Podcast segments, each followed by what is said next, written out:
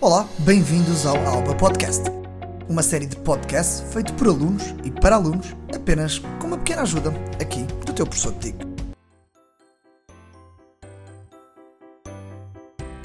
Olá, bem-vindos às Crianças na Economia.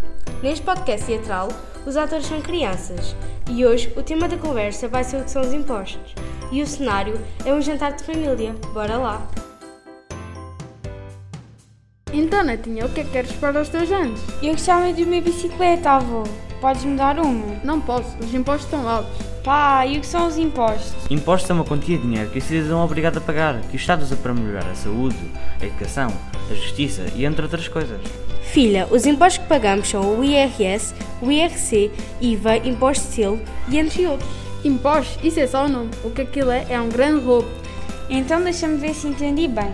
Todos os cidadãos são obrigados a pagar esses IRS, IRC, etc., que vão ser usados na saúde, segurança e educação do nosso país. Exatamente. O que acontece se pararmos de pagar impostos? Bom, pode ser punido criminalmente. Ah, é melhor não comprares aquela bicicleta, avô. Não quero que vás para a prisão. Não é assim que funciona, filha. Pois, o avô não vai para a prisão por não gostar de pagar impostos. Mesmo que o avô não goste de pagar impostos, ele vai pagar na mesma, pois como nós nos explicamos, o cidadão é obrigado a pagar impostos, pois impostos foram feitos para melhorar o nosso país.